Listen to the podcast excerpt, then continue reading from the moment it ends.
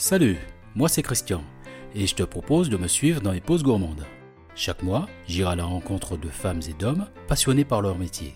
Restaurateurs, confiseurs, boulangers et autres professionnels gourmands, tous profiteront de cette pause pour se confier et te faire découvrir leur univers.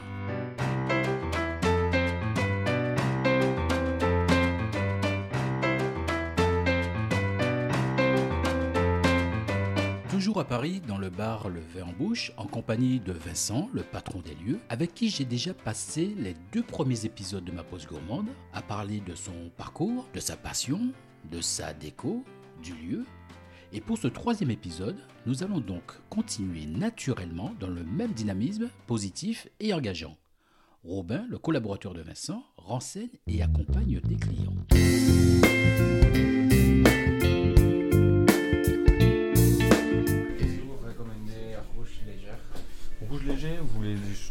Plutôt euh, sur le fruit ou sur les épices Sur les épices, euh, j'aurais euh, plus Cahors, du coup Malbec, assez sur quelque chose de plus, plus aérien mais plus épicé, sur certaines notes de poivre avec les jasper herbacées. Sinon, plus les vélos, on va vous faire goûter des choses évidemment.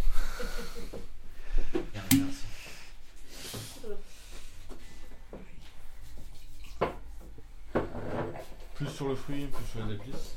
Après, euh, si vous voulez, euh, ce sera un bon début pour nous orienter sur la suite. Derrière, euh, on aura d'autres cuvées dans les sénilités. Là, on sera plus épicé. Si vous préférez plus ce style-là, après on aura des choses plutôt différentes. Si vous voulez rester sur celui-là, on peut très bien aussi. Non, je pense qu'on va prendre la bouteille de la première. Le premier? Ouais. Ça marche, j'apporte ça. Je regarde faire Robin et une question me brûle les lèvres. Il y a des clients qui viennent d'entrer et euh, je- justement j'écoutais un petit peu comment tu présentais le vin. Comment tu peux définir en fait comme ça l'esprit du vin en bouche?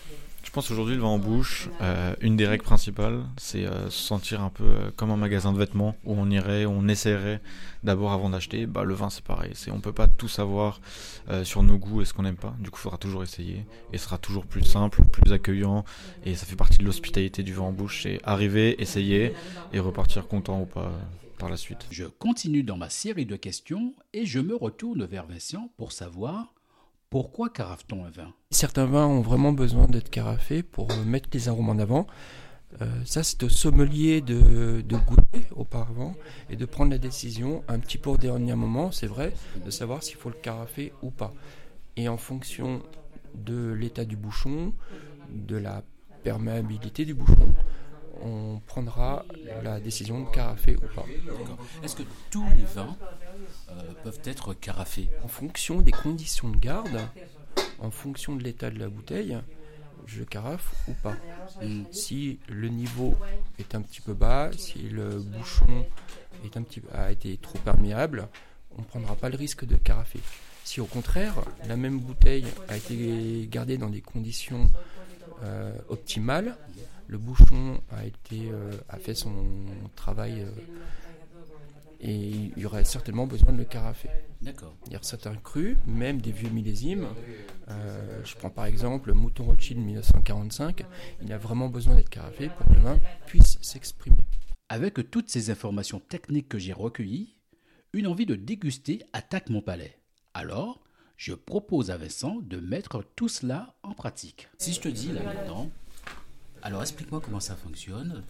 Si on peut prendre un petit euh, un vin et m'expliquer là, comme ça, comment je dois déguster un vin.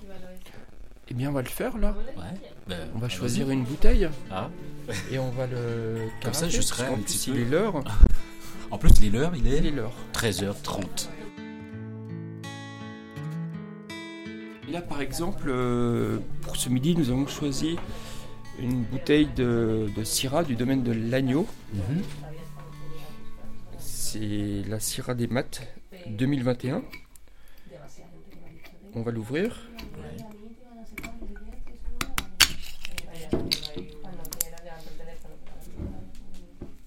Très très jeune, hein, puisque c'est le dernier millésime que le domaine euh, est sorti. Mhm.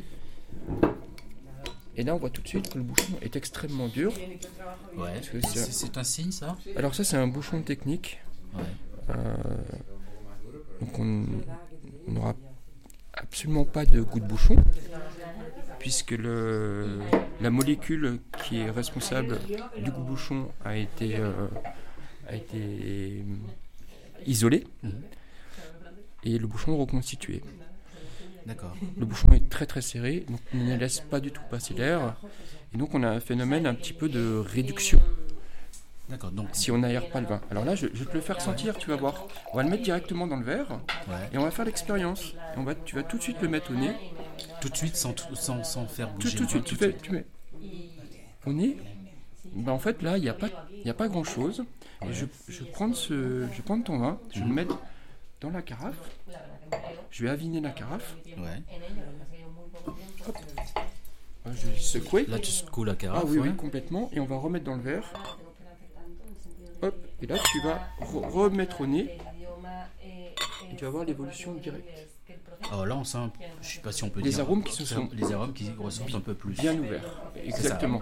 Donc là, on voit que le, le vin a vraiment besoin d'être carafé. D'accord.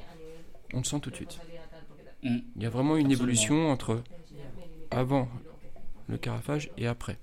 D'accord. Et c'est cet exercice-là qui va nous donner le signal pour carafer ou pas. Donc allons, carafons.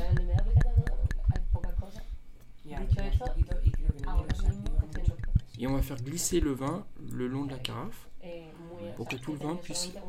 D'accord. On verse, quand on verse, on verse pas directement. Non, non, pas Mais on fait, directement. On faut verse que le vin- sur le long de la paroi. le long de la paroi pour que le, le vin puisse profiter du maximum d'oxygénation.